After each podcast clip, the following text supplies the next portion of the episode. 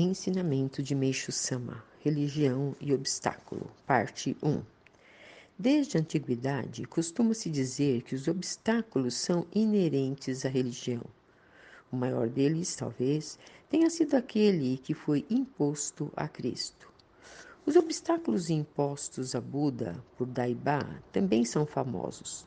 No Japão, registra-se os de Honen, Shinran, Nichiren e outros, os quais são de conhecimento de todos.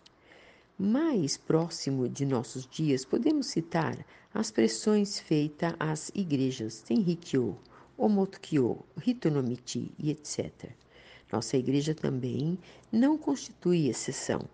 Já foi pressionada inúmeras vezes, enchendo as páginas dos jornais, onde ocupou o desagradável lugar de honra entre as religiões novas.